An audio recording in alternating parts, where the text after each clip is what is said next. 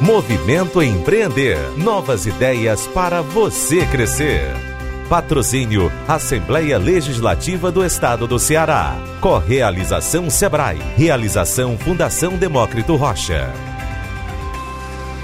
A gente sabe o perfil do consumidor está em constante movimento. E claro, para o ano novo, esse consumidor tem novos desejos e está bastante atento ao que consome.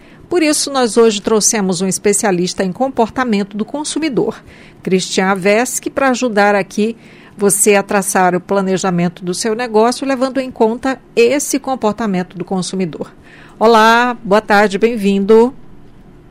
Olá, Maísa, boa tarde, boa tarde a todos, todos os ouvintes, os internautas. É um grande prazer estar com vocês para a gente falar um pouquinho sobre um tema tão importante. Vamos começar então falando é, que mudanças é, estão é, no, no, radar aí, é, como tem mudado o consumidor? Pois é, Maísa, esses últimos três anos né, foram, muito, foram muito determinantes para que houvesse uma mudança no comportamento de compra. E nós podemos colocar três pilares que são importantíssimos para entender o novo consumidor. Ele está mais prudente, ele está mais pesquisador e ele está menos fiel. É, são três pilares que são fundamentais, que após esses três anos o consumidor ele começou a ter um horizonte de compra mais racional, ele começou a ter mais produtos substitutos dentro da mesma categoria. E sobretudo, Maísa, sobretudo internautas e ouvintes, ele sabe o poder de decisão que ele tem hoje. Porque ele pode comprar tanto no canal digital quanto no canal físico e o poder de escolha dele torna-se cada vez maior. Obviamente que uh, os empresários micro, pequeno, dos micro e pequenos negócios já devem ter preparado esse planejamento, né? Uma planilha organizada dessas empresas. Quem planejou, quem colocou lá e esqueceu o item fundamental que eu quero que você diga justamente para a gente agora, o que, que não pode faltar nessa planilha de organização das empresas sobre o perfil do consumidor? Eu percebo, Maísa, que são três regras de ouro. A primeira regra de ouro é o empresário tem que comprar ah, o estoque certo. Tem que comprar aquilo que mais gira, aquilo que faz com que haja mais dinheiro no caixa. Hoje em dia a gente diz que estoque grande não é inteligência. E estoque grande é a perda de liquidez. Então essa é a primeira dica. Segunda dica, negociar contratos com os fornecedores. Chamar todos os fornecedores desse empresário, sentar na mesa e tentar fazer contratos com um custo menor. Porque a gente sabe que está difícil ter lucro vendendo, uma das formas que a gente tem de ter lucro, reduzindo o custo. E um terceiro pilar que é fundamental é oferecer conveniência e rapidez ao consumidor. O consumidor está cada vez querendo mais conveniência e rapidez. Essas uhum. duas regrinhas de ouro aí, conveniência e rapidez, são fundamentais para que você pegue o consumidor que aprendeu a utilizar a internet e ter uma jornada multicanal hoje, tanto digital quanto física. É, pegando aí o que você falou, né, que esse consumidor está cada vez mais prudente, que pesquisa mais e que é menos fiel. É claro que quem já percebeu isso, mas não conseguiu ainda buscar dentro desse planejamento acertar, né, é, fazer com que esse consumidor permaneça na sua marca aí, o, o que que o que que pode se fazer de imediato, hein? Maísa, vamos lá. Então, a primeira coisa para quem tem loja física, tá? Hospitalidade. Tá. Hospitalidade. Faça com que o seu ponto de venda seja agradável para as pessoas chegarem, para as pessoas andarem, transitarem e comprar. Então, esse é um ponto fundamental. Segundo, ofereça um mix de produtos que caiba no bolso do consumidor. Procure fornecedores que tenham produtos que você possa precificar dentro do ticket de compra que o consumidor tem, ou seja, o que cabe no bolso dele. Os atacarejos fizeram isso e se deram muito bem.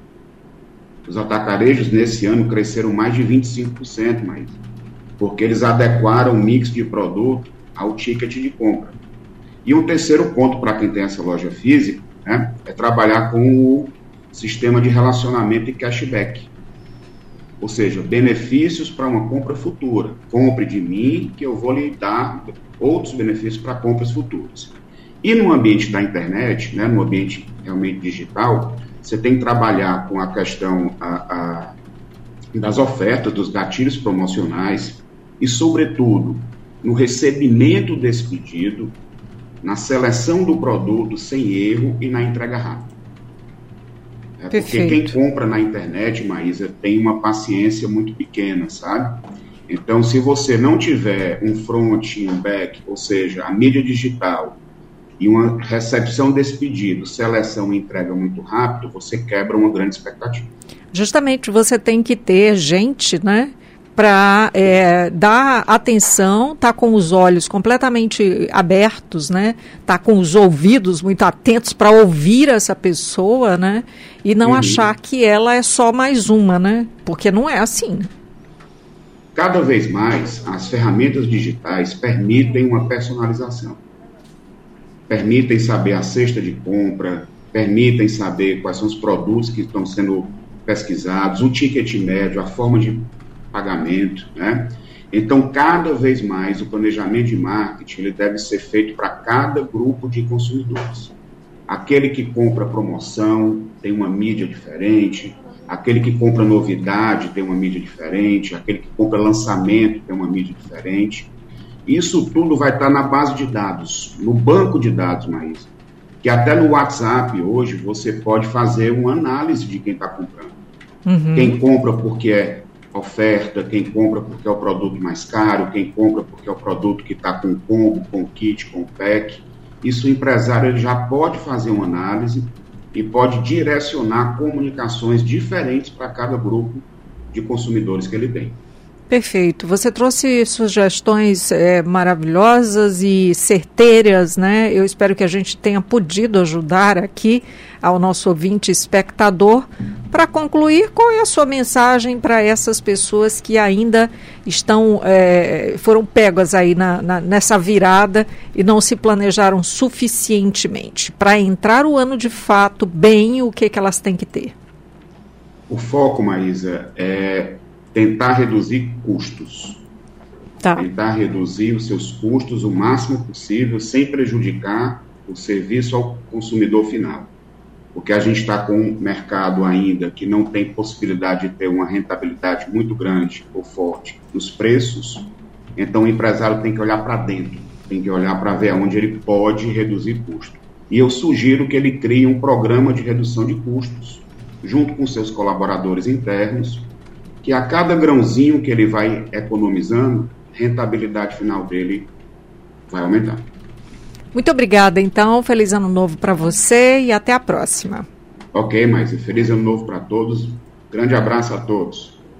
Cristian Vesque conosco, então, ajudando você nesse seu planejamento. E para você que quer mais dicas e conteúdos sobre empreendedorismo focado nos primeiros negócios, acesse movimentoempreender.com. Movimento Empreender. Novas ideias para você crescer. Patrocínio Assembleia Legislativa do Estado do Ceará. Correalização Sebrae. Realização Fundação Demócrito Rocha.